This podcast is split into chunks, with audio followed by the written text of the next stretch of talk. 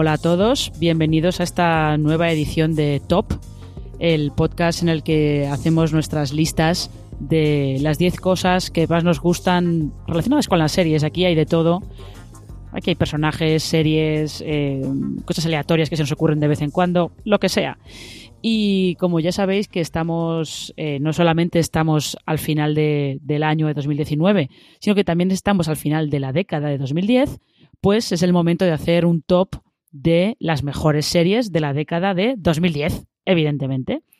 Como siempre haremos un top 10, cada uno de los que participamos en este podcast, y luego pues veremos las que acaban saliendo, si no nos repetimos, si hay opciones distintas, cosas un poco marcianas, ya veremos. Voy a, vamos a presentar eh, primero a los que vamos a hacer este, este top. Yo soy Marina Such y conmigo tengo a Álvaro Nieva. ¿Qué tal Álvaro? Hola, ¿qué tal? Eh, vengo sin ninguna gana de discutir si esta década termina este año o la siguiente. No, por favor. Eso ya lo pasamos hace 10 años y no pienso, no pienso volver a esa discusión. No, por favor. Y también tengo a Valentina Morillo. ¿Cómo estás, Valen?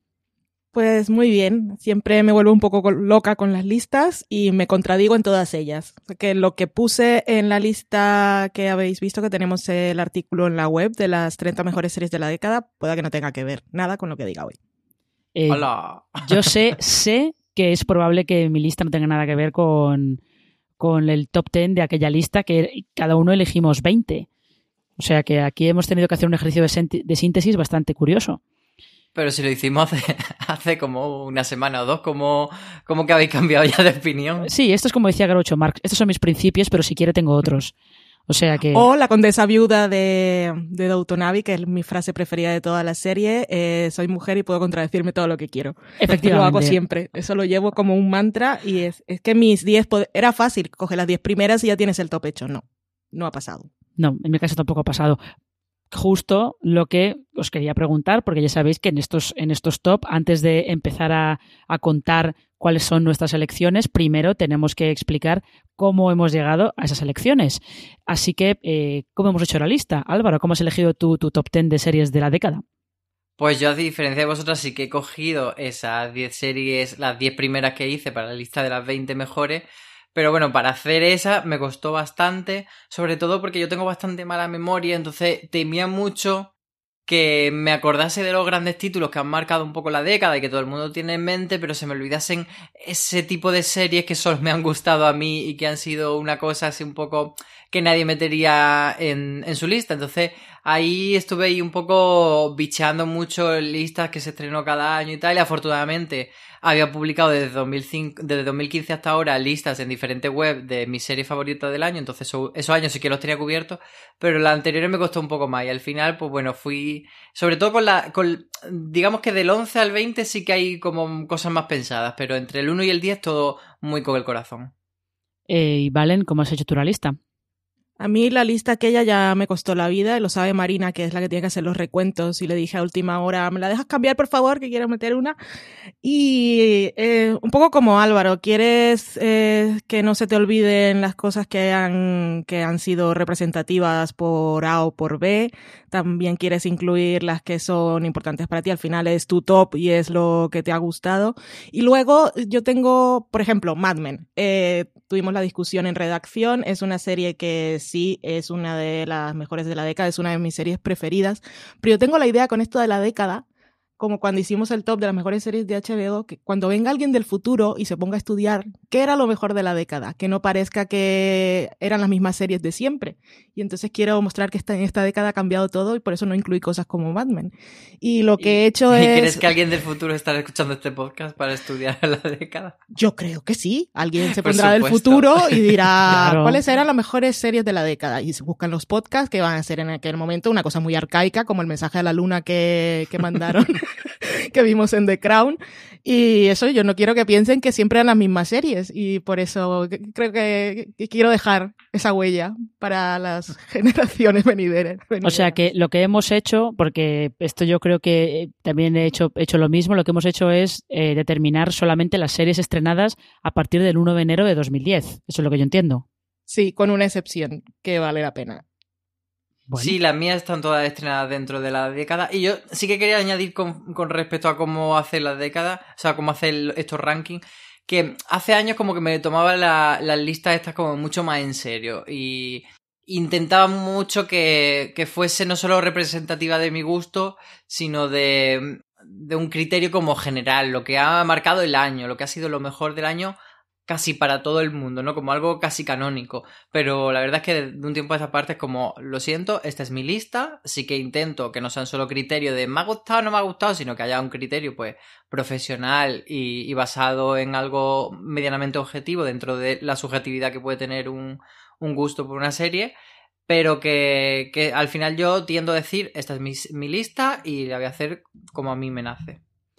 Eh, sí, es que, es que también es un poco lo que hay que hacer con esto, sobre todo eh, en estos top. Las listas son representan un poco tu gusto personal, con lo cual ahí ya luego podemos empezar a debatir todo lo que todo lo que queráis sobre, sobre la lista, que yo creo que podríamos empezar directamente a, a decir, pues eso, cuáles son para cada uno, cuáles han sido nuestras 10 series de esta década, que como digo, hemos utilizado excepto con alguna excepción que ya nos contará Valen, hemos utilizado el criterio de solamente series estrenadas a partir del 1 de enero de 2010. Más que nada porque si no nos íbamos a volver todos locos, con lo cual hacía falta un, un poco de estructura temporal, al menos. Sabiendo eso, Valen, tu número 10.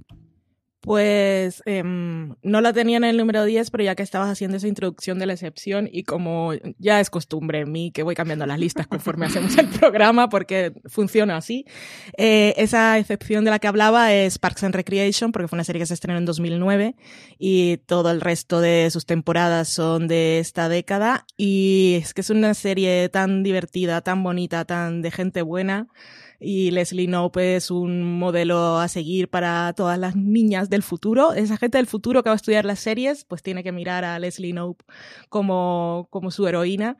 Y, y por eso es la, esa que he puesto aquí, porque es que ya no entraban. Está seguro que no entró en, en las series de, del 2000, así que tiene que estar aquí en 2010. Parks and Recreation, si no la habéis visto, eh, ya, ya sabéis que dicen que la primera temporada es floja y lo es.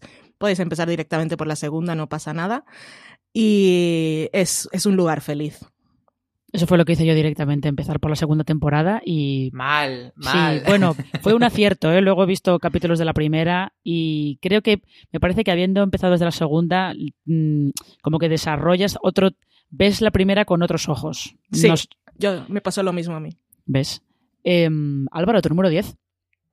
Pues mi número 10 es la única serie española que he metido, que fíjate que cuando hice la lista de lo mejor de la serie española del año pasado, como que para mí iba muy en competencia esta serie y mira lo que has hecho y ahora al hacer la década se me han quedado muy separadas. Estoy hablando de Dar de Madrid, que mm, para mí es una proeza, es una rareza, es algo... Pero no solo rareza me refiero dentro de la serie española, sino eh, en lo general de, de, toda la serie de la década a nivel global, me parece que es algo como muy concreto, muy diferente, con un tono de humor muy chulo y, y que tenía una trama principal que era la del robo y tal, que era como más esa peripecia, que era un poco me importaba menos, pero luego todo lo que había alrededor me fascinaba ese universo de Ava Gardner, esos personajes secundarios, Ana Mari, esa Pilar.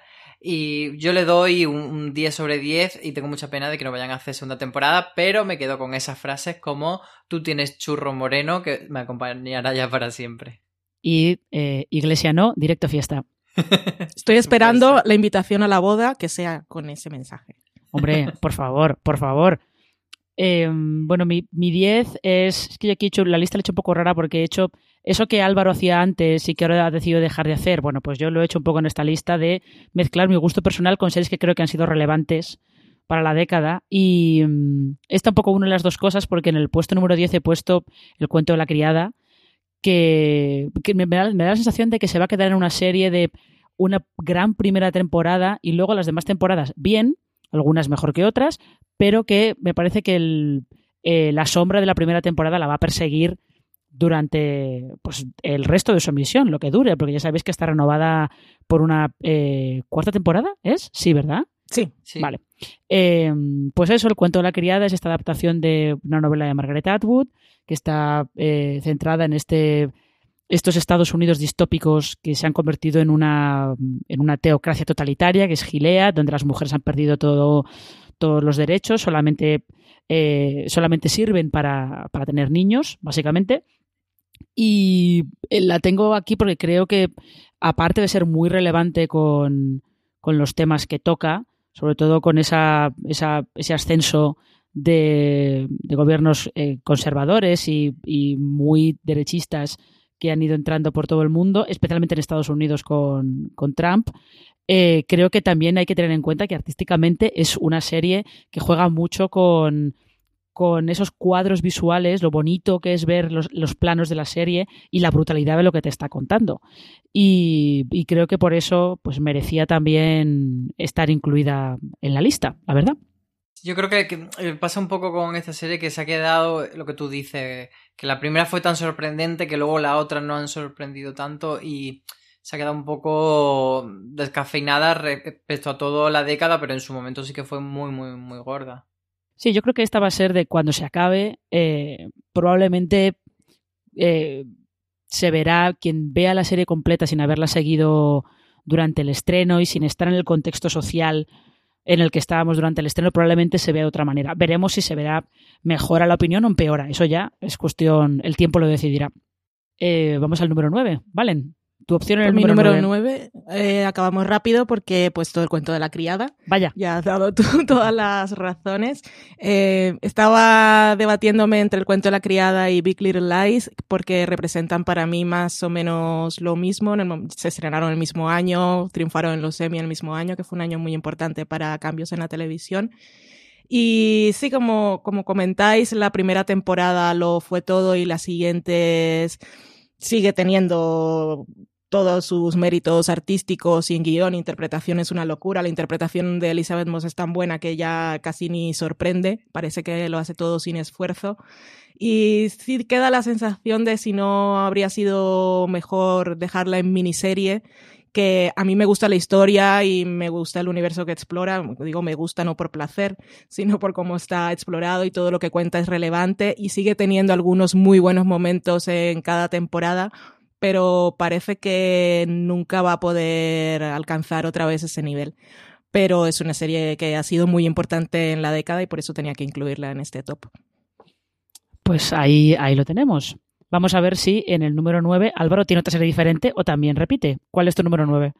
No, yo tengo una diferente y un poco más alegre. Ah, vale. Que os, os voy a cantar. Así es, así es la vida. es la canción que canta Gloria Estefan en la intro de Día a Día, que para mí ha sido pues una comedia que no me esperaba porque cuando tú la ves, digamos, desde fuera, eh, te sorprende lo arcaica que sea en lo formal, porque es una sitcom clásica, pues estas por así decir, de teatrillo, de las que se hacen en un estudio eh, con público, con esos decorados que parecen muy falsos, que básicamente toda la acción es gente entrando y saliendo al salón, abriendo y cerrando puertas y dialogando, pero ahí está la magia. Y cortinas, Mucha cortina. La abuelita cruzando la cortina. Pero ahí está la magia de día a día, que con algo tan simple te consigue hacer una serie muy emotiva, muy directa al corazón, muy que te hace sentir en casa, que cuando tienes un día triste te pone un capítulo y te hace sentir en, familia. Y, con unos personajes muy queribles y que aborda unas temáticas sociales también muy del momento. Así que para mí esa es la serie que, que parece muy pequeñita pero es muy grande y que merece estar en esa lista de tanto del año que la pondré como en esta de la década. Ahí está. Yo también soy muy fan de, de día a día. Mm, no la tengo incluida en la lista. Yo me imaginaba que la pondría Álvaro, pero soy muy fan. Arriba, arriba Rita Moreno, desde luego. Yo también he jugado el comodín de Álvaro y, es una serie que hay que reivindicar, está muy bien. Me gusta lo de sitcom de teatrillo. Creo que en lugar de decir sitcom multicámara, ahora debemos decir series de teatrillo. Vale. ya está, está aprobado para, para futuros podcasts. Mi novena es, eh, es una serie que ha, marcado mucho la, década, no solamente por el comentario que, ha estado haciendo de los avances tecnológicos, sino por cómo ha influido también en, muchas series del mismo estilo que han aparecido más tarde, que es Black Mirror, y que es eh, esta serie de antología en la que Charlie Brooker explora en cada capítulo un avance tecnológico distinto, todos razonablemente posibles, algunos son, son posibles, eh, ya, han, ya han ocurrido. Y es Black Mirror es como que ha terminado generando muchas copias y ha terminado entrando en, el acervo cultural con cuando de repente pasa algo o presentan algún invento que nos parece muy loco, siempre hay alguien que dice eso es muy Black Mirror, estamos ya viviendo todos en Black Mirror y también es una serie que genera como un debate sobre si mm, la serie es ludita, sobre si está en contra de la tecnología, o si en realidad lo que está comentando es eh, que esa tecnología lo único que hace es puede sacar lo mejor de nosotros o lo peor de nosotros. O sea que depende de las personas que la estén utilizando. Ahí está ese debate. A mí me interesa más cuando eh, toca más la cosa humana de los personajes, cuando las emociones de los personajes son, son lo importante más allá del invento de turno pero creo que ha sido, desde luego, una de las series más influyentes de, esta década. Es verdad que te, compro eso, ¿eh? que, es de las más influyentes. Mm, no se me había ocurrido meterle la lista, no la metería, pero sí que creo que de la, de la más influyente, aunque me da la sensación que como un poco como decíamos del cuento de la criada o incluso de Mr. Robot que empezó muy fuerte y también se desinfló, Creo que la etapa de Black Mirror más guay es la, la de la televisión británica y que luego esta etapa en Netflix ha sido un poco más, más de lo mismo y que ha quitado, borrado un poco eso tan grande que tenía Black Mirror al principio. Sí, la de Netflix es una etapa un poco más de. tiene un par de puntos muy altos y luego el resto es más de bueno, esto yo, esto ya, ya, ya me suena. No me sí, con la excepción de San Junipero o Junipero, nunca me acuerdo dónde va el acento. Em, que fue, fue la primera temporada en Netflix, si no recuerdo mal. Sí. Eh, después un poco más de lo mismo, pero sí tienes toda la razón. Ha sido una serie muy influyente en la década. Igual que Álvaro no se me había ocurrido ponerla y no la pondría, pero ha sido muy influyente. Bueno. Eh, pues ahora vamos a ver cuál es el número 8 en la lista de Valen. Esta, ya sé que nadie, bueno, nadie, ninguno de vosotros dos con quien estoy haciendo el programa va, a coincidir conmigo, pero es Bojack Horseman, que es una serie a la que llegué tarde por, por tonterías mías, eh, no porque fuera animación, sino tonterías mías con los caballos. Bueno, no voy a explicar ahora mi vida, que siempre voy por ahí. no, tus pero... tus Valen, odia los caballos. les tengo miedo, no los odio, les tengo miedo y demasiado miedo para odiarlos, porque seguro que sienten mi temor. Eh, Bojack Horseman, una serie de animación que ha sido ignorada por los Emmy constantemente, que es una gran serie. Para mí sería la representación de, del antihéroe, ya que no he metido Breaking Bad ni Mad Men ni nada, es Bojack, pero a diferencia de aquellas dos series, esta sí se ha tomado en, o sea, ha sido consciente del tipo de personaje que es y lo está enfrentando a sus consecuencias. Estoy ahora en pleno revisionado de la serie para el último tramo de la temporada final y la verdad es que es una cosa espectacular. Eh, a nivel de guion, pero a nivel de complejidad de, los personajes y el estudio que está haciendo de su protagonista y de cómo sus acciones han afectado a tanta gente, eh, la verdad es que es una serie que, me sorprende. Me, está, me ha sorprendido ver los, los episodios de la primera parte de la sexta temporada, pero ahora que la estoy recuperando con todo lo que ya sé, mm, es, es espectacular el trabajo que, que han hecho. Y aparte, tiene todo, es una serie también de estas como como VIP, que, bueno, spoiler, eh, la voy a incluir también en la lista, que siempre están pasando muchas cosas en el fondo. En Boyack Horseman aún más. Hay una cuenta de Instagram que se llama, es en inglés, no me acuerdo cómo es, perdón, que puede que me quede sin batería hoy, que estoy un poco resfriada. Hay, que se llama Las bromas escondidas de Boyack y, en, y te ponen una, una captura de algo, de, de un plano de la serie y todas las cosas que hay en el fondo, los detalles, es espectacular. Así que Boyack es una de mm, las series más importantes para mí en la década y, nos influyente no, porque es un poco su propio mundo, pero sí que ha sabido absorber eh, toda la cultura popular eh, del momento. Se adelantó al Me Too, estoy viendo la segunda temporada ahora. Eh, bueno, en fin, una gran serie. Que os la recomiendo, ojalá algún día. Yo, yo he, de decirte que, he de decirte que, que, no la he incluido porque no la llevo al día, pero me he visto dos temporadas y, y, y lo que he visto coincido plenamente contigo. O sea, todo lo que has dicho está en esas dos temporadas y supongo que irá mucho más. Uh -huh. Pues bueno, síguela pues, en cuanto puedas. Pero si Álvaro no ha incluido Bojack Horseman en su lista, ¿qué es lo que tienes en el número 8? Pues mira, tengo una de esas series que, como decía antes, eh, tienes miedo a olvidar y que probablemente si fuesen de hace ocho años no la, hubiera, no la habría recordado, pero como es reciente sí, que es A Very English Scandal. Es una serie que funciona como un tiro porque es eh, parte casi de una premisa casi cómica, que es un escándalo sexual de un político británico en los años 70 que tenía una relación, era como un señor muy serio que de repente tenía una, una relación eh, que parecía sexual con, con un chico joven, pero que había mucho más que sexo, sino que había ahí un, o sea, y la serie te cuenta todo eso, de, de, cómo el escándalo parece una cosa, pero qué hay realmente y cuáles son los sentimientos de ello. Y, te hace meter los pies dentro de la tierra y, ver todo lo que hay debajo y ver esa homofobia de, de, esos años 70 y cómo sufrieron tanto uno como otro, cómo era tan injusto. Entonces te parte de una cosa que parece muy cómica y te da un dramón increíble sin perder el tono. Y bueno, para mí es una virguería. Así que si no la habéis visto, son solo tres episodios. Si no recuerdo mal, aquí la trajo Amazon, no sé si seguirá, pero supongo que sí. Así que para mí es de lo mejor de la década. Eso me recuerda que no he incluido ninguna miniserie y ha sido una gran década en cuanto a miniseries. Efectivamente, ha sido la gran década del renacimiento de, de, las miniseries y de las series de antología, que a lo mejor sí que encontramos alguna por ahí. Eh, a lo mejor. A lo mejor. en, el, en el 8 yo tengo... Eh, esto es un cambio que he hecho a última hora.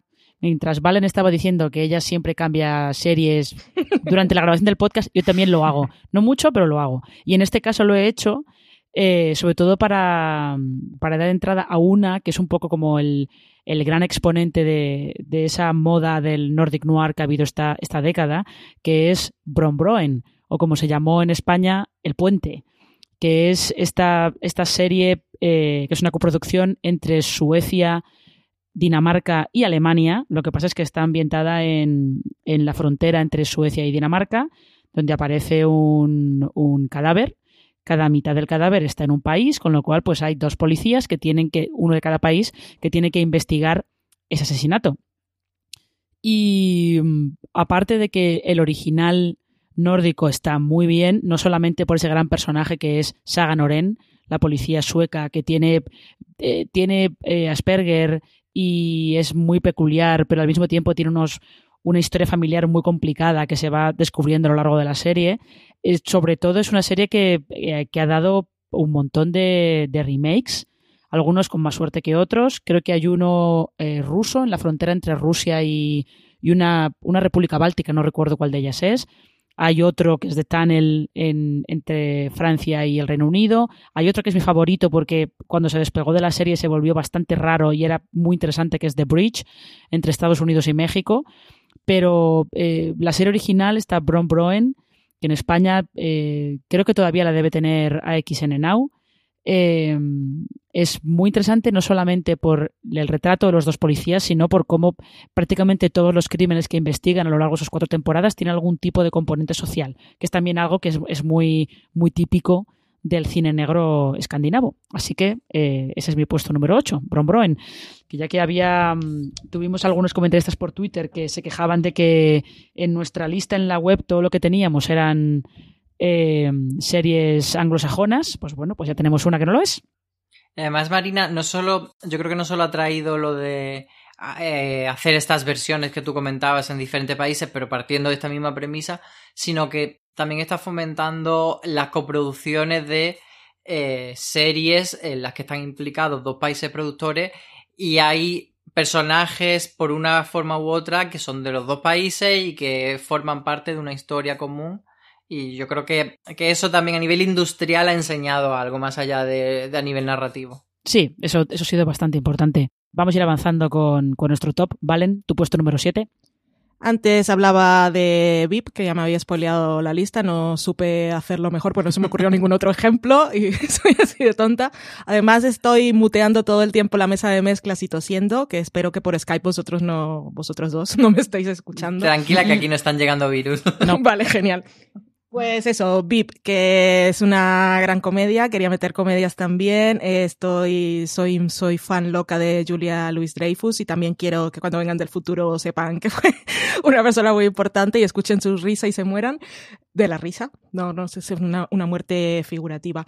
Em, y una gran comedia, una comedia mm, sobre todo lo que más me gusta de VIP es que la protagonista que, que es Selina no es una heroína, podríamos decir es antiheroína porque es la protagonista. Es una mujer que le ha costado mucho llegar a donde está, que se ve que es feminista por las cosas que dice, pero es una feminista de las del viejo tiempo y aparte es una mujer que es ambiciosa y solo vela por ella misma. Así que toma unas decisiones de esas que siempre dices, te hace reír, dice frases que con las que quieres hacerte camisetas y luego dices, hola, hola, hola, lo que ha dicho. Y su final, eh, su final, el de Selina y el final de la serie es uno de los grandes finales de las series de televisión porque es perfecto para la serie, fue perfecto para el momento en el que se emitió y es una serie que recomiendo mucho, mucho, mucho y que me gusta y que le he puesto básicamente porque me gusta, pero aparte es una gran serie. Bueno, oye, el concepto, la risa de de la actriz es la mejor del mundo, eh, también ha hecho que muchos seamos muy fans de, de Christine Baranski, con lo cual... Sí, están ahí, pero es que eh, Christine Baranski me gusta mucho su risa, pero no me hace reír. En cambio, Julia, cuando se ríe, yo no puedo evitarlo. Cuando empieza a reírse, lo, yo soy muy, muy aficionada a buscar bloopers de las series en las que ha estado. Y es lo que más me gusta de las series, porque cuando la ves que empieza a reírse, solo la vez ya que está haciendo el movimiento, yo no puedo parar, o sea, es contagioso.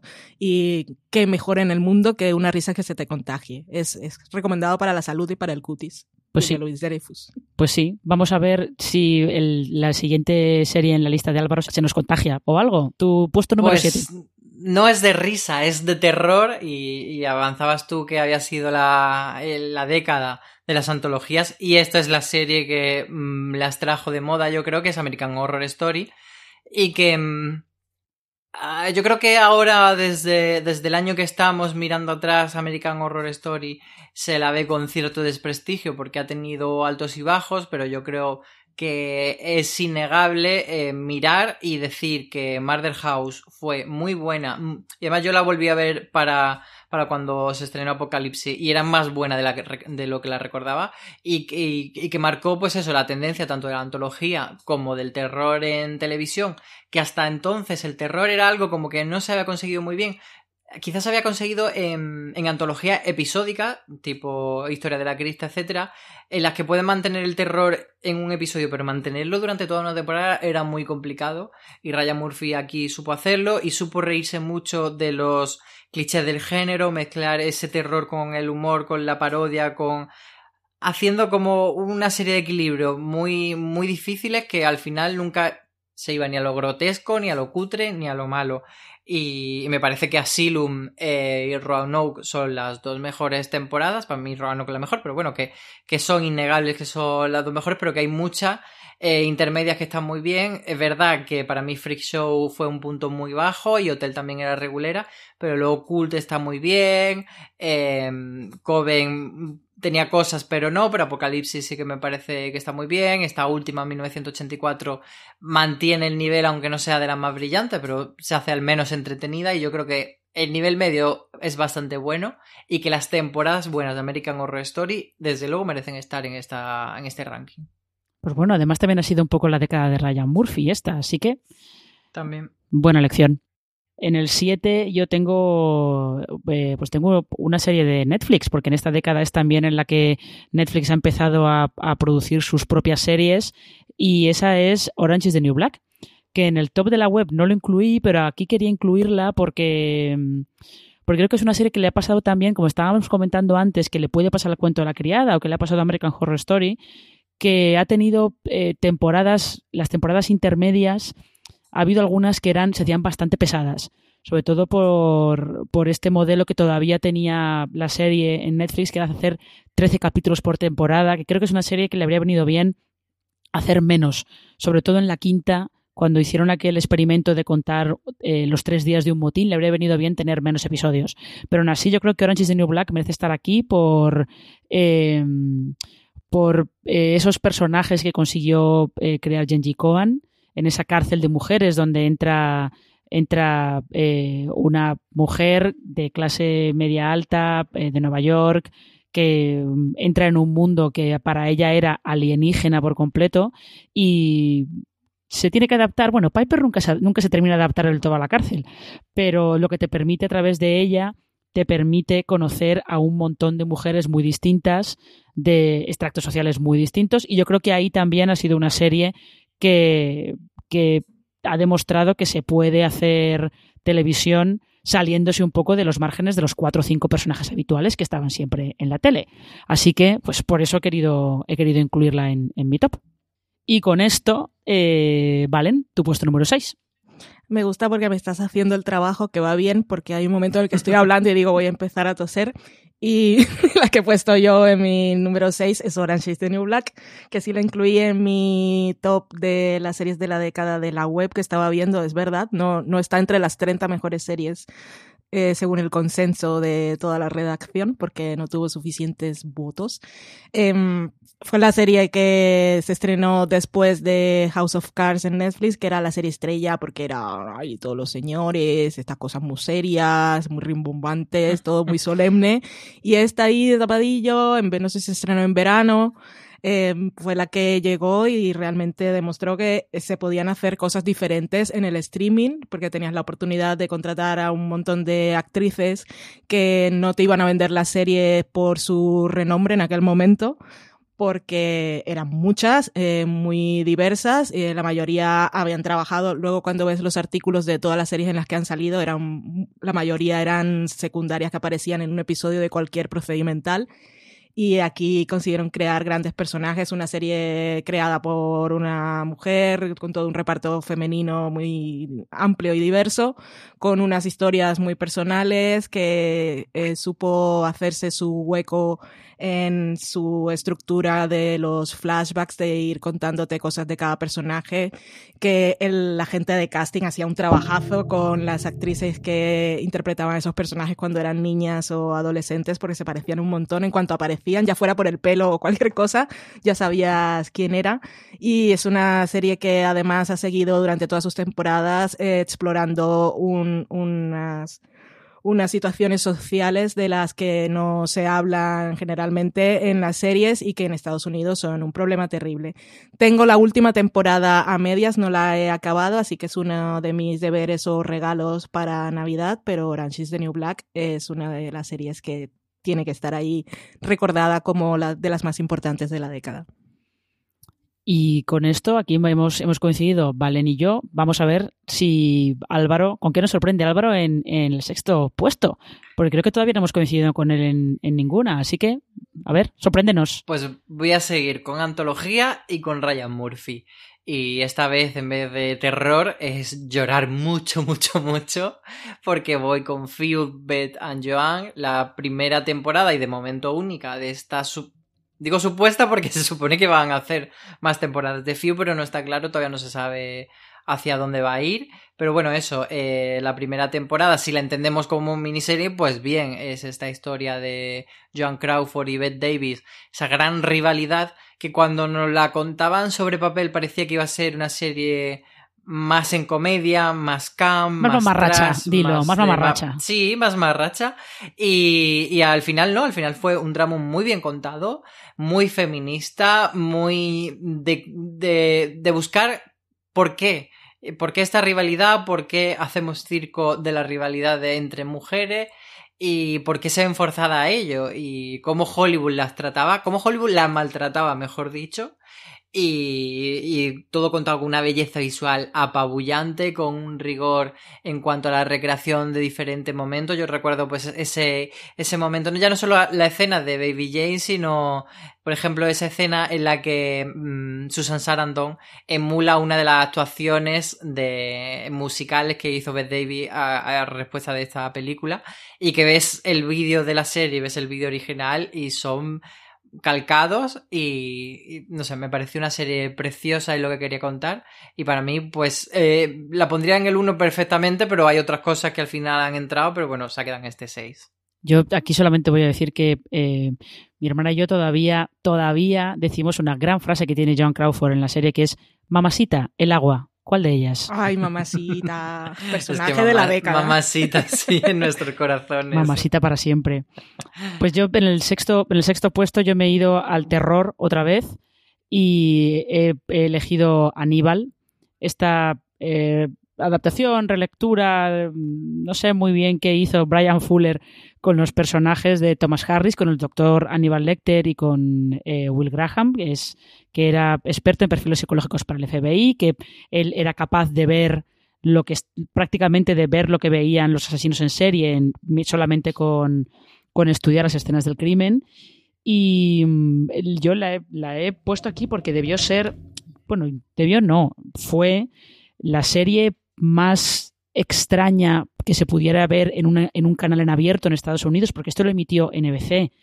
Y era una serie en la que su nivel de realidad estaba muy aumentado. Todos los asesinatos eran como obras de arte, porque evidentemente el, al doctor Lecter no puso hacer nada con mal gusto. Eran todo obras de arte, eh, pero muy truculentas y muy, y muy perturbadoras. Y sobre todo al final lo que más ha quedado de la serie es esa relación muy malsana y muy retorcida entre Lecter y, Will Graham, porque Lecter se pasa toda la serie intentando atraer a Graham al lado oscuro, como quien dice, intentando que él reconozca que en el fondo es tan psicópata como él y que podría ser perfectamente un asesino en serie solamente con que le den el empujoncito adecuado y mm, básicamente por la apuesta visual que hizo, que hizo la serie, pues la he incluido en, en este top en el que ya estamos llegando al, a la parte intermedia. Aquí se va a empezar, a, empezar a venir eh, lo bueno y lo interesante. Con lo cual, Valen, puesto número 5. Puesto número 5, eh, no voy a hablar mucho porque estoy segura de que Álvaro la va a incluir en puestos superiores. es Girls. Em, es una serie que tenía que estar aquí. Em, por mil razones. Lina Dunham llegó, creo que la serie se estrenó en 2000, ¿fue en 2013, 2012, ¿no? Es 2012 me parece que fue. Sí. O sea que eh, en realidad su serie abrió muchas puertas, aunque unos digan que fue Louis, que es no, no voy a entrar en más detalles. Eh, Girls también fue al mismo tiempo una serie muy influyente de la misma manera. Eh, Lina Dunham era creadora, también dirigía, escribía, protagonizaba, se exponía muchísimo y consiguió crear un universo a partir de unos personajes que no estaban creados para agradar al espectador y que podían generar mucho rechazo y aún así no podías dejar de valorar eh, lo que estaban haciendo y de intentar comprenderlos y de intentar em, entender eh, cuál, por qué cometían esos errores y por qué los cometían una y otra vez. Además, Girls tiene uno de los episodios de la década, si hubiéramos hecho el top, que es el de One Man's Trash, que es un episodio maravilloso que llegó, creo que fue en la segunda temporada, a mí me dejó loquísima. Y como este episodio que era un poco así embotellado tuvo algún otro, recuerdo el de Marnie en, en temporadas posteriores, Girls es una serie que sorprendió a nivel de, de su, eh, en su propuesta, a nivel narrativo, los guiones eran, tenían mucho valor y a nivel técnico también era una pequeña joya, bueno, era, es, haya quedado para la posteridad.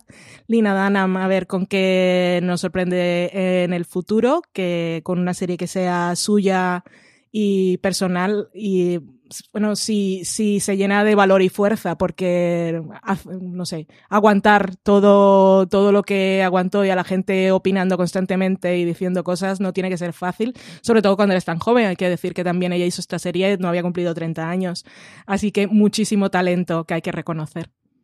Pues sí, eh, yo Girls no voy a decir nada más porque la tengo la tengo más arriba, así que vamos a ver. Yo no sé si la tendré en mi ¡Oh! lista. ¡Oh, Dios mío! Esto es que va a ser interesante. Eh, pues Álvaro, dinos, ¿cuál es tu, puesto número 5?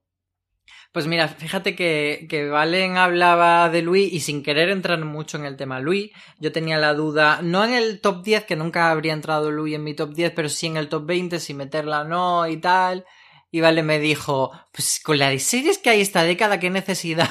y es totalmente cierto porque eh, eh, sin entrar en lo que, lo que digo es que no quiero entrar mucho en el debate de la obra, el autor y tal, pero Luis es una, una obra que no puedes separarla tanto del autor porque está muy impregnada y sobre todo porque lo que te ha contado eh, sí que está manchado por, o sea, su discurso eh, no se corresponde con lo que él hacía la realidad, entonces es mucho más fácil no, no poder separarlo. Entonces, eh, me alegra eh, no tener que meter a Luis porque puedo meter Master of None, que es la que ocupa mi número 5, y que es un poco otra serie que va en esta línea de eh, series de autor, comedias que en realidad son dramas de 20 minutos, eh, con un monologuista central que es el protagonista, que es muy alter ego el, personaje de, la persona. Todo esto, pues bueno, son eh, una, un tipo de serie que se han desarrollado mucho a lo largo de la década. Tenemos también eh, Mississippi o, bueno, muchas otras. Y, y, a mí Master of None me, me tocó mucho la fibra sensible y me gustó mucho esa cómo, cómo hacía ese equilibrio entre la comedia y lo romántico, ese mundo del perdedor, pero todo con un espíritu bastante positivo, graciosillo, pero a veces muy deprimente. Eh, y su segunda temporada es que es una joyita, ese, ese momento allí en Italia, todo tan bonito, ese episodio en blanco y negro, en fin, ese romance. Yo la, le doy mucho cariño y ojalá algún día haya tercera temporada de Master of None. Bueno, para eso eh, habrá que esperar. Em, en el puesto quinto, fíjate, este, este top va a parecer que es el top de Ryan Murphy, porque yo aquí he incluido la otra serie de Ryan Murphy que todavía no había aparecido, que es American Crime Story, que es esta, esto que nos vendieron inicialmente como que era un spin-off de American Horror Story, pero en realidad no, porque lo que hace es utilizar el mismo esquema de un tema, tratar un tema distinto en cada temporada, solo que en este caso lo que trata son eh, bueno, podemos llamarlo crímenes.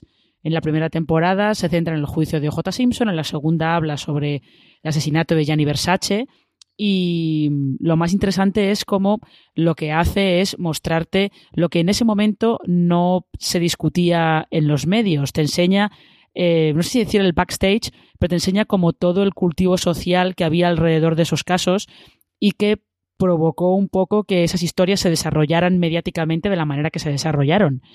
Y son dos temporadas que merecen mucho la pena, son súper adictivas, porque son entretenidísimas y al mismo tiempo están hablando de, de temas eh, de temas muy interesantes. En el caso de OJ Simpson, básicamente de lo que, de lo que está hablando es de eh, machismo institucionalizado directamente y de, y de violencia de género. Sí, había muchas cuestiones raciales, pero básicamente acaban hablando sobre la percepción de la violencia de género.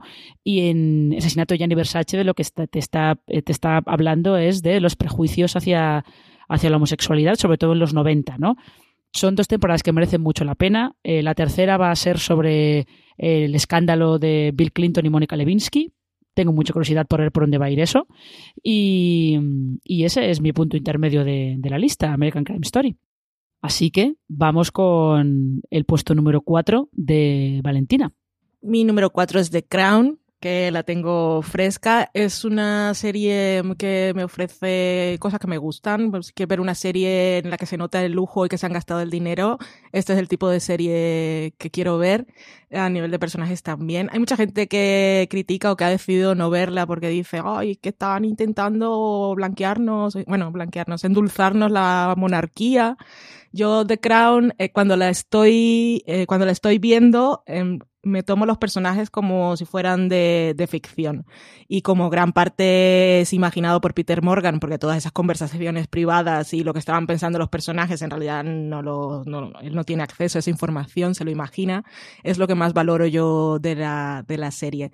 Es una, una propuesta que también a lo que me lleva, que es algo muy entretenido, es cuando ya termino de ver los episodios ponerme a buscar qué fue lo que pasó en la realidad y buscar todos los vídeos que haya de la época y entonces valorar cómo han hecho toda la ambientación. Pero una de las cosas por las que me parece más importante ponerla en un top de la década es que siendo una serie de Netflix ha sabido... Eh, dominar el arte de los episodios, que es una cosa que siempre se queda perdido en, en, las series de streaming porque asumen que el espectador va a ver un episodio detrás de otro.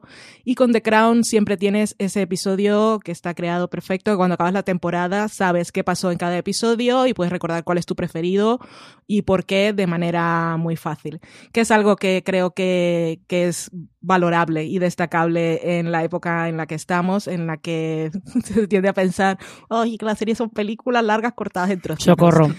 Que, eso lo sabéis vosotros, que son los que sois los que vais más a, ruedas de prensa y, a junkets, y siempre hay alguien que dice eso, que os carcome el alma, pero bueno, es, es lo que piensan y hasta que se les quite la coletilla seguirán diciéndolo, pero al final es lo que parece en realidad, porque si puedes ver, si Netflix te quita lo de pasar cinco segundos entre episodios y te pone uno detrás de otro, al final no sabes dónde empieza y dónde acaba cada historia. Y hacer un buen episodio eh, es, un arte que se está perdiendo y que a, mí me gusta, me gusta cuando me lo encuentro. Bueno, pues ahí, ahí, ahí ha quedado esa defensa, esa defensa por, el, por el, episodio que yo estoy muy de acuerdo con ella. Así que, eh, Álvaro, puesto número 4. Pues mira, hablaba Valen de, esto del fact-check, de, de, comprobar cosas históricas si pasaron o no, como te la está contando una serie de ficción. Yo se lo he hecho mucho con Feud, que ya le he nombrado, y con esta, que es mi número 4, que es American Crime Story. Tu Marina la tenías en el 5.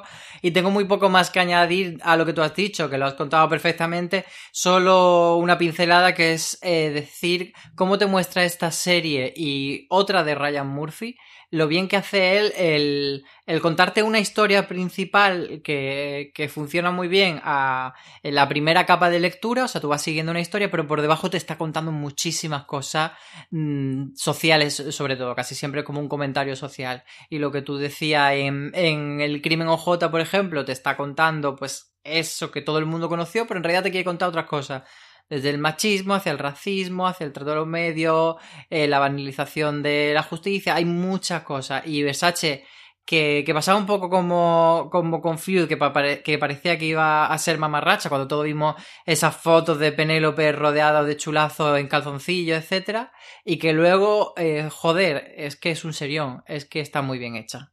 Sí, efectivamente. Eh, yo en, el, en el, mi cuarto puesto, pues casi no voy a hablar porque es Girls y Valen ya ha comentado eh, todo lo que había que comentar sobre esta serie. Eh, lo único que yo voy a añadir es que eh, yo, recuerdo que era el comentario más habitual que había de, de, los detractores de Girls era que decían que es que esos personajes les caían mal. Y cómo podía ser que la serie, eh, cómo podíamos seguir esa serie con esos personajes que eran tan antipáticos y que les caían mal. Y yo siempre les decía, ya, y es que a la serie tampoco le caen bien a la serie también le cae mal. O sea, lo más, lo más destacable de Girls era lo claro, la claridad con la que veía sus personajes y que sabía perfectamente que eran todas una panda de, pues, aparte de estar muy perdidas, que, pues, que eran todas una panda de niñas privilegiadas que, que de repente se daban la bofetada del mundo real. Y no, no, tengo nada más que añadir porque lo he hecho todo Valen, con lo cual creo que vamos a entrar directamente en, el, en los puestos del podio, en los puestos de honor. Así que eh, tu número tres, Valen. Yo las tres primeras sí las he mantenido como lo que había planteado en el artículo que hicimos en la web, en, las 30 mejores series de la década. Me he dejado fuera de estas 10 todas las series con las que estoy loquísima ahora, que son Barry, Succession, Euphoria, porque como Euphoria lleva una temporada, las voy a considerar las mejores de la década siguiente, que espero que continúen más. Y Barry y Succession también son solo dos temporadas. Así que aquí me quedo ahora en el puesto número 3 con The Leftovers, que es una serie a la que mm, yo no entré desde el principio. La primera temporada la vi tal que así y cuando acabó, dije, cuando acabó y la renovaron, eh, me enfadé yo conmigo misma y a nadie le importa. Me enfadé yo en mi sofá y dije, para que continúan, esto no tiene más de dónde tirar. Habían podido dejar una miniserie no perfecta porque a mí no me había gustado mucho, pero ¿qué, qué más me tienes que contar? Y luego cuando se estrenó la segunda me puse por curiosidad y la verdad es que me convenció. Me entregué, me perdí en su historia y la valoro mucho su propuesta. Que aparte es una serie que en este caso en mi top representa eh, una tendencia también que veo clara en esta década y es que muchos tenemos o hay una idea generalizada de que las series son entretenimiento, son para evadirse y en esta década hemos visto muchas series que han querido hablar de, de cosas más tristes, más profundas, del duelo, de la pérdida. Tenemos un montón, podemos sacar una gran lista, es de One Mississippi que nombraba Álvaro antes. Eh, series de sufrir. Sí, series de, series de sufrir. O, o, que parten de una premisa que, que, es muy dura, que dices, ¿por qué voy a ver esto? Sorry for Your Loss, que estoy viendo yo ahora. Dead to Me, que era más comedia negra, pero que son series que están hablando de Forever, que hizo Amazon. Bueno, es que si me pongo ahora a nombrarlas todas, no, no es a lo que hemos venido. Hacemos, hacemos nuestro, un top aparte solamente con series de sufrir. El top de series de sufrir. Sí, pero que así como pensabas que era solo voy a poner este episodio para pasármelo bien y para olvidarme de los problemas del mundo real, eh, hemos descubierto que escuchar y ver este tipo de historias pues también tienen importancia y, y te, pueden te pueden evadir de tus problemas de otra manera y puedes valorar todo lo que están haciendo. Y en el caso de Leftovers eh, era básicamente su premisa y fue lo que mantuvo hasta el final, un final que me pareció perfecto, que aparte es un final abierto, pero abierto no del rollo, ah, piensa lo que quieras, sino que realmente eh, cuando te encuentras en ese final y dices, puede ser esto o puede ser lo otro, ambas opciones son válidas. Al final tú eliges con la que, la que prefieras para, no para ti, sino la que prefieras que sea la verdad para ese personaje. Eh, pero es un final abierto de los que molan. Y aparte, eh, como serie de Damon Lindelof después de Perdidos y todo el backlash que sufrió, esta serie es la que ha permitido que ahora tengamos eh, Watchmen, que seguramente sea una de las series más influyentes si continúa y si no se va a recordar como un gran ejercicio por todo lo que está haciendo, reescribiendo, haciendo una secuela y reescribiendo la historia al mismo tiempo. Que, así que gracias a The Leftovers tenemos Watchmen, pero The Leftovers como, como serie en sí a mí me tocó a un nivel emocional que no me esperaba y aparte tenía unas salidas surrealistas, entrabas en esos episodios y decías no sé qué va a pasar, igual no he entendido lo que ha pasado, pero lo han hecho tan bien no sé, maravilla de Leftovers. Bueno, eh, no vamos a decir nada más, ni siquiera del, del Chandal Gris de Justin Theroux en el primer episodio. Así que Alba... Justin Theroux fue la razón por la que yo vi la primera temporada, eso ya ha sido lo superficial. Sabía, lo sabía. Eh, Álvaro, puesto número 3. Pues mira, esta eh, voy a hacer yo lo que ha hecho antes, ¿vale? Es decir, no voy a hablar mucho de ella porque imagino que alguien la tendrá más arriba. A mí me cuesta mucho no poner... En realidad este, es que las cuatro primeras podrían estar todas en el 1. En este caso, eh, esta serie se lo merece y es Fleabag. Y de hecho, cuando hicimos el ranking general de toda la relación, yo dije, por favor, ¿cómo puede estar Juego por encima de Fleabag? Me parece una aberración. Y Fleabag es una serie que, que, como decía un poco también de Avery English Scandal, parece que es una comedia y luego menudo drama. Y, y es preciosa, es increíble y es eh, talento. O sea, cuando tú la ves, dices, esto es una mente creativa haciendo algo nuevo y haciendo algo diferente y haciendo algo original, especial y no buscando hacer un producto ni hacer algo que ya se ha hecho pero le doy una vuelta de tuerca, no, es como algo totalmente brillante y genial. O sea, me he quedado corto, ¿verdad? Pues, pues ese es mi alegato de Fleabag. Y ahora, a partir de ahora, haremos camisetas que diga Álvaro eh, loves Phoebe Waller-Bridge. Totalmente. Eh, en mi puesto número 3, yo aquí no voy a añadir nada más porque tengo The Leftovers. Valen lo ha explicado todo muy bien. Eh, yo solamente voy a, decir que lo que a mí me pasó con The Leftovers es que de la primera temporada eh, la vi a saltos. Vi el primer episodio que me dejó un poco de no sé si quiero seguir con esto y lo que yo recuerdo es que mi compañero de podcast por entonces, eh, Solá, lo que me dijo fue, eh, vale, no veas el resto de la temporada, pero tienes que ver el sexto capítulo, el que está centrado en Nora Darst y luego ya me dices si quieres seguir o no. Y, y ese capítulo... ¿Y aquí estás? Y aquí estoy, porque es, es un capítulo realmente fantástico y el resto de la serie es, eh, es, es, maravillosa. Y creo que además no ha habido nada que me haya hecho más feliz este año que todos los memes cruzados entre Avengers, Infinity War y Endgame y de, y de Leftovers. Uh -huh. Fan, sí. Fantasía pura. Y con esto vamos al puesto número 2 para Valen. Puesto número 2 es The Americans, que eh, esta la he incluido porque es serie, bueno, aparte de porque es una muy buena serie, eh, fue hecha con, con, poco dinero y es una muestra de que se pueden seguir haciendo cosas a diferencia de Crown que tiene todo el dinero que quiera y puede hacer todas las cosas que se le imaginen, que se imaginen. En The Americans tenían un presupuesto pues ajustado, cosas de FX y muchas escenas nocturnas y muchas escenas de hablar, pero es que el, el es que partiendo de su propuesta, que podría ser casi una comedia, que son esta familia de espías rusos que se hacen pasar por americanos y sus hijos desayunan cereales con leche toda la mañana, podría ser una gran, una gran comedia disparatada de ahí. Y parece que va a ser una cosa solo de espionajes y persecuciones, engaños e intrigas, y al final es un retrato de lo que es una pareja, un matrimonio, una familia, de la confianza y que hay que tener en la otra persona eh, cuando te dedicas a eso, pero lo puedes explorar a, lo puedes explorar, no, eh, extrapolar, es lo que quiero decir, a, cualquier otra situación de, intimidad con parejas o amistades o incluso con la familia. Y, y eso, muchas temporadas. Eh, y cada temporada mejor que la anterior, con momentos muy tensos, un gran uso de la música y un buen final que yo sé que eh, Marina, por ejemplo, es una gran defensora del final. Yo lo habría cortado, yo me habría ahorrado alguna escena, la última, para que fuera perfecto, pero aún así, pues eh, es la serie que querían hacer y tal como la han hecho, me parece bien. No voy yo a decir que sé más que ellos, pero yo me quedo, yo, yo me elimino para, para mis adentros la última escena. Y no sé, una, una gran serie de estas de cable básico, que parece que ahora todo es streaming, HBO, que sí, eh, que siguen haciendo muchas cosas y muy influyentes, pero ahí por, por los márgenes y con mucho esfuerzo y con muchísimo talento se han estado haciendo cosas muy interesantes que son dignas de recordar pues ahí tenemos el, segundo puesto para, para. Tengo mucha curiosidad por ver qué ha puesto Álvaro en el segundo puesto y en el primero, pero vamos a empezar primero con el, con el segundo. ¿Qué tienes, ¿Qué tienes tú ahí, Álvaro?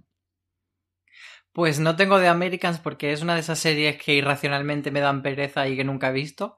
Así que, a pesar de que, de que mucha gente de la que me fío mucho, como vosotras dos, en concreto la amáis, pero yo he metido mi número 2, Please Like Me, que es una serie australiana muy en la línea de Girls, eh, así pequeñita, ese tono, eh, pues ese coming on age, ese tono simpático, pero con drama, con punzada en el estómago.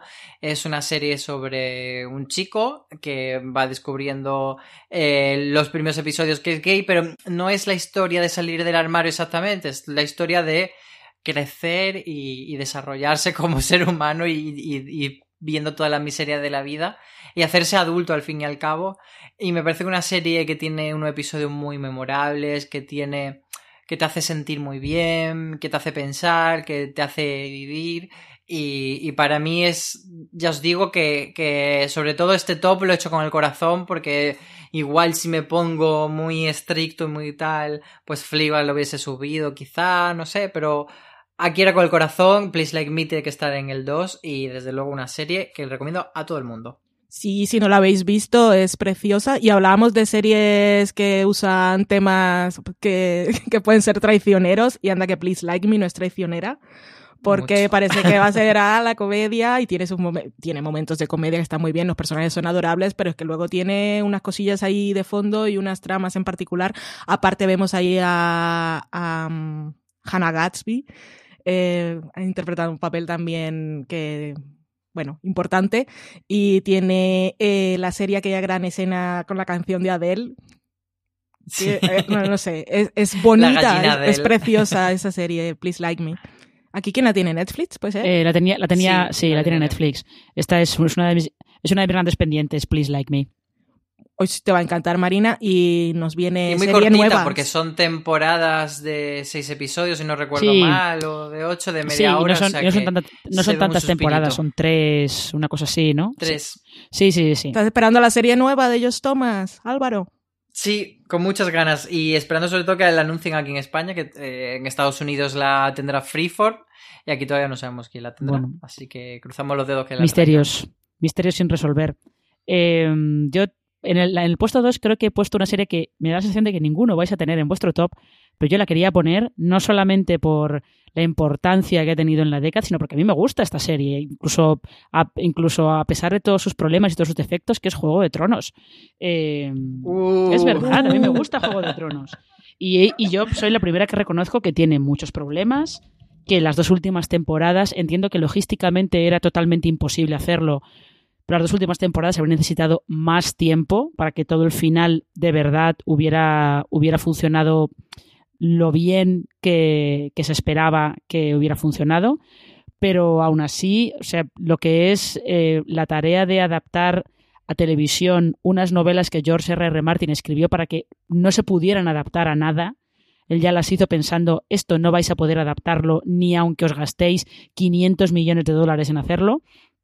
HBO se ha gastado. Y míralo ahora, Esa... contento. Sí, exactamente. HBO al final se ha acabado gastando más o menos esto, pero porque ha sido uno de los fenómenos también probablemente más improbables de toda la década, porque no deja de ser una serie de fantasía con dragones, la que sí hay familias luchando por un trono de hierro, por el poder, pero hay eh, profecías, hay brujas. Eh, es fantasía épica, que eso suele estar reñido con el concepto fenómeno global a no ser que seas Peter Jackson y hagas El Señor de los Anillos.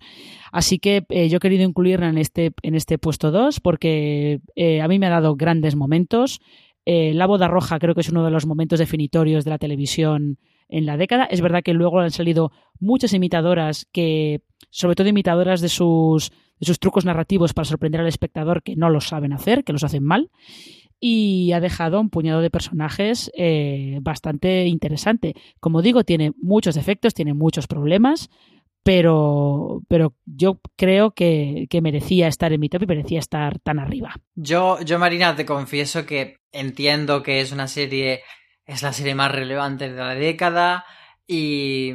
Pero es que me dejo llevar por la enajenación y no puedo meterla en esta lista que, como digo, hago, hago con el corazón y y fíjate que yo cuando la gente estaba tan enfadada con Perdido, sin ser un final que a mí me gustase el de Perdido, era como en plan, a ver, Superadlo. chico, pasa página, no pasa nada, superadlo total. Y con Juego de todavía no soy capaz, estoy ahí Superalo, ese infierno. Supéralo, Álvaro, supéralo. Eh, eh, la boda roja, la boda roja la hizo antes Buffy en la sexta temporada. a los que habéis visto la serie os dejo ahí pensando. Pues, ya, ya, ya, ya. Y lo que hace, y lo que hacen en la primera temporada con el que en teoría es el protagonista, lo hizo Alfred Hitchcock en Psicosis, pero bueno, aquí la, la cuestión no es lo que inventas, sino cómo, cómo, lo inventas. Dicho todo esto, vamos ya con el puesto de cabeza, eh, cuál es la mejor serie de la década de 2010 para Valentina Morillo, redoble de tambor. Dicho todo esto, lo importante. La serie, esta fue la que puse más fácil, la primera que puse, que puse cuando hicimos eh, nuestra difícil encuesta de las 30 series de la década de fuera de series, Fleabag. Antes de empezar la lista, yo dije, número uno, Fleabag. No hay discusión, no hay discusión. A partir de ahí ya veo cómo encajo todo lo demás, pero esta no, es inamovible. El talento de Phoebe Waller-Bridge es impresionante. Fue una serie pequeñísima que empezó ahí en 2016, que podía no haber vuelto nunca. Hablábamos antes de las series de duelo. Eh, esta es un gran ejemplo, es el mejor ejemplo de todos, que aparte te traiciona y te engaña, que empiezas creyendo que es una cosa y luego otra, pero de Fleabag ya he hablado muchísimo. Eh, os recomiendo el review que hicimos de la serie, que lo hicimos con Alberto y María. Y ahí Mm, me desviví y dije todo lo que tenía que decir de esta serie, pero es, que es maravillosa.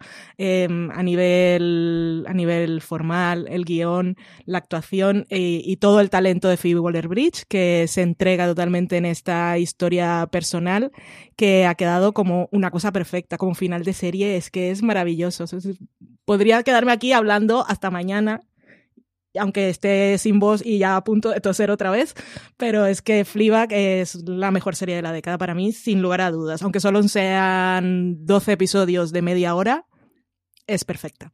Ya sabemos que Álvaro no la puede incluir en el puesto número uno porque la incluyó en el puesto número tres. Así que, sorpréndenos. Así que para sorpresa de nadie, eh, Girls es, esta, es la serie que está en mi número uno. Y habla muy bien Valen, pero quería apuntar alguna cosilla más. Y es que, pues por ejemplo, Valen ha dicho eh, lo de los errores de las protagonistas. Y era algo que le achacaba mucho a la gente, que le afeaba el hecho de que fuese muy insoportable. Pero es que, claro, yo le voy a decir, no, pero es que tienen que ser así, es que son Mm, chavalas de veintipocos que están empezando a dar sus primeros pasos hacia la madurez y que es normal que cometan errores, que se comporten como una egoísta, que tengan cosas muy buenas y cosas muy malas, que pues eso, que, que estén desarrollándose. Y, mm, y para Miguel es la primera no solo porque es una serie en sí muy buena, sino por lo que ha significado para mí a lo largo de la década.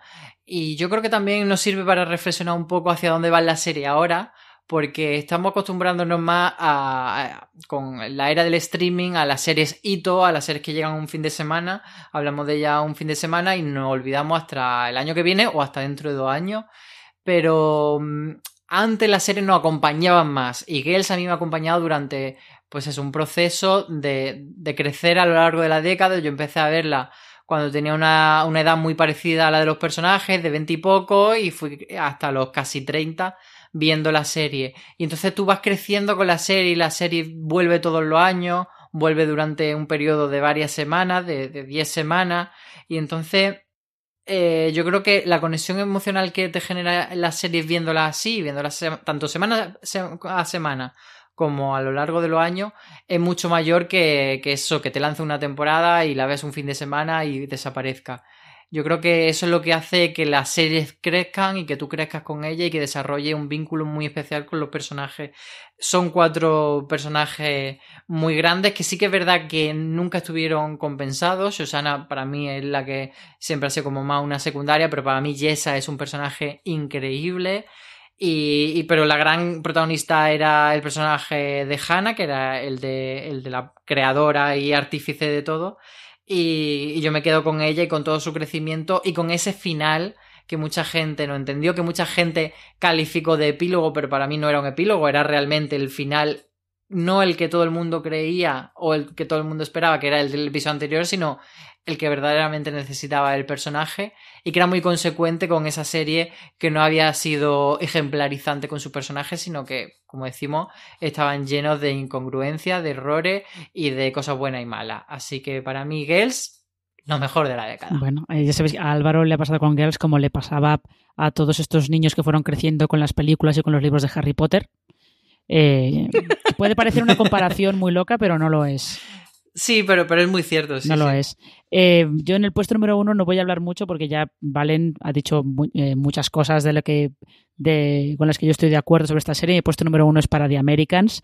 Eh, y lo único que voy a decir es que es la serie que siempre estábamos diciendo que era la mejor serie que nadie estaba viendo, que los Emmys no le hacían ni caso, audiencias tenía poquitas, aguantó en FX simplemente porque al, al jefe de al jefe de, de, FX le gustaba la serie y por eso aguantó seis temporadas.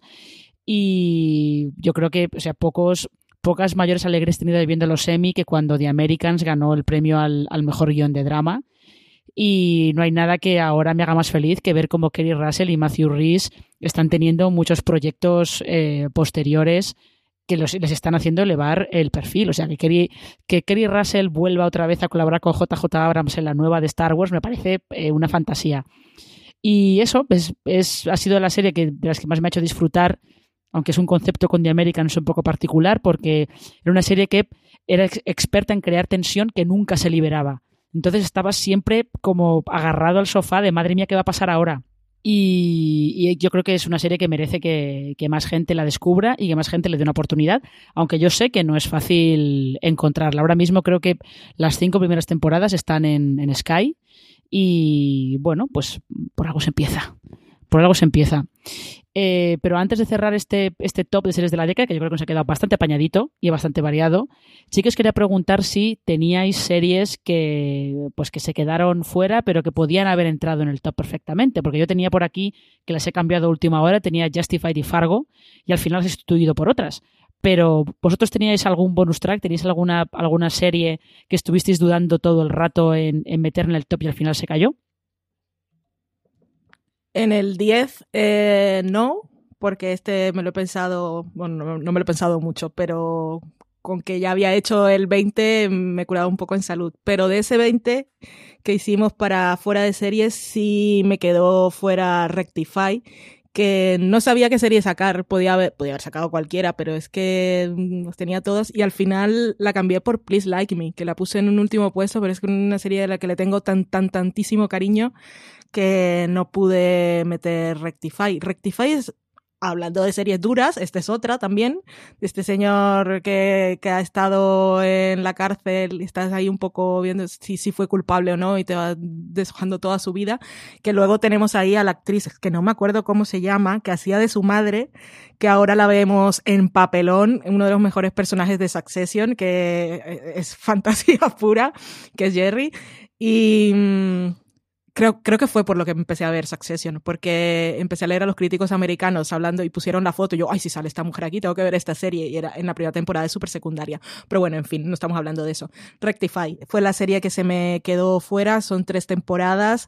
Eh, no es una serie muy luminosa, tiene, sí tiene sus momentos de que quiere dar un poco de optimismo, pero el personaje protagonista es tan, tan triste, todo lo que le ha pasado y lo difícil que le resulta rehacer su vida que, no sé, fue la única que me ha quedado así colgando. Rectify, que quería hacer. Rectify es otra serie de sufrir.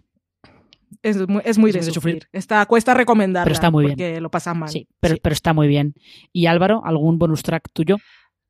Yo, de, haciendo la lista de las 20, eh, me costó más hacer del 11 al 20 que del 1 al 10, que, uh -huh. que esas sí que fueron como a, a, corazón total, y la otra sí que fue como más complicado, y bueno, pues ahí tenía True Detective, era por ejemplo la que tenía el 11, que la ponía por la primera temporada, que para mí es lo más de lo más de lo más que se ha hecho en, en televisión, y obviando totalmente las otras dos temporadas como si no hubiesen existido. Fanesia. Y un poco, sí, Fanesia totalmente, que también la aplicaba, por ejemplo, para Unreal, que, que la tenía yeah. en el número 18, que para mí esa primera temporada es un 10 o un 11 sobre 10. Lo que pasa que luego la serie colea, bueno, pero eso no quita que esa primera temporada sea muy buena, o incluso Screen Queens también le pasaba. Y bueno, pues tenía por ahí cosas como World World Country, The Politician, Killing Eve, que, que Killing Eve es como, joder, es una serie tan buena que por qué no está en nuestros top 10 y eso te da un poco la medida de, de lo bien que ha estado la década uh -huh. porque Killing Eve es una serie que podría perfectamente estar en el 2 o en el 4 o en el 1 y, sí. y tampoco nos parecería sí, raro sí. así que por ahí o The Community también era una que, que me tocó bastante la patata durante varias temporadas pero quizás se me quedó fuera porque no seguí mmm, a ver todas las temporadas, sino que es la típica serie que, bueno, ves un tiempo y luego te descuelgas. Ya. Pues por ahí iban las cosas. Ya, sí, bueno, des quedarse descolgado al final es, es un poco el sino de esta era que nos ha tocado vivir de, de tanta, tanta avalancha de series. Eh, pues chicos, ha sido un placer, como siempre. Eh, muchas gracias, eh, Valentina Morillo, por participar en, en este top de, la, de las series de la década de 2010. Gracias a ti por invitarme a tu casa, María. Nos ha faltado un poquito el té para que este fuera como The Crown, pero bueno.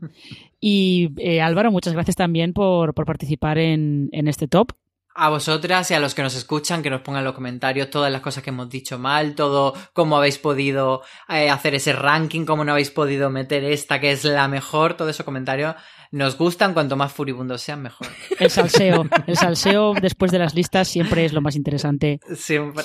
Y nada, ya sabéis que podéis escuchar otros podcasts de la cadena de fuera de series, eh, tanto en Evox como en Spotify, como en, iTunes, en Apple Podcasts, en cualquier eh, herramienta, app que utilicéis para, para escuchar los podcasts. Eh, tenéis mucho más contenido sobre series en, en nuestra web, en fuera de series.com, donde Ya sabéis que publicamos eh, hace unas semanas el top 30 de series de la década y tenemos más, más temas haciendo repaso tanto de la década como de, lo mejor de este año 2019 en cuanto a series. Y con esto, pues creo que ha llegado el momento de, despedirnos. Eh, nos escuchamos en un próximo top o en un próximo eh, podcast. Y ya sabéis, como suele decir CJ habitualmente, tened muchísimo cuidado ahí fuera.